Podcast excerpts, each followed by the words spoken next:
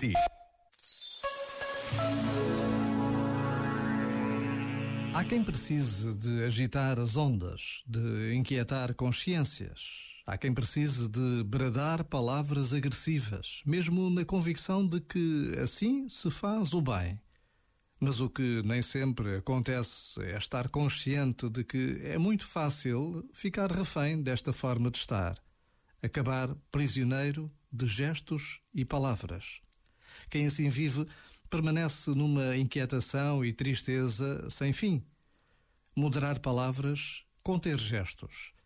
Por vezes, basta a pausa de um minuto para percebermos que a atenção ao próximo coloca Deus no centro da vida. Este momento está disponível em podcast no site e na app.